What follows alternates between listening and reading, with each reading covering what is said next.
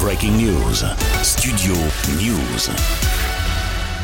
Le roi, la légende, le dieu du ballon rond, Pelé a tiré sa révérence. À 82 ans, il est mort jeudi des suites d'un cancer du côlon à l'hôpital Albert Einstein de Sao Paulo. Son agent et sa famille ont annoncé la triste nouvelle alors que depuis plusieurs jours, ses proches se sont réunis à son chevet comme s'ils savaient déjà hein, que c'était les derniers instants passés avec lui.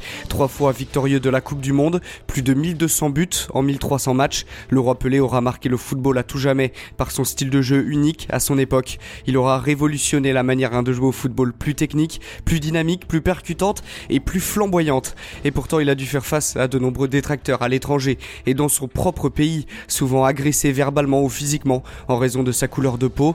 Il aura finalement mis tout le monde d'accord. À 17 ans déjà, le football entier avait les yeux rivés sur Pelé après son exploit et sa révélation en Coupe du Monde 1958 jusqu'à sa retraite hein, en 1977.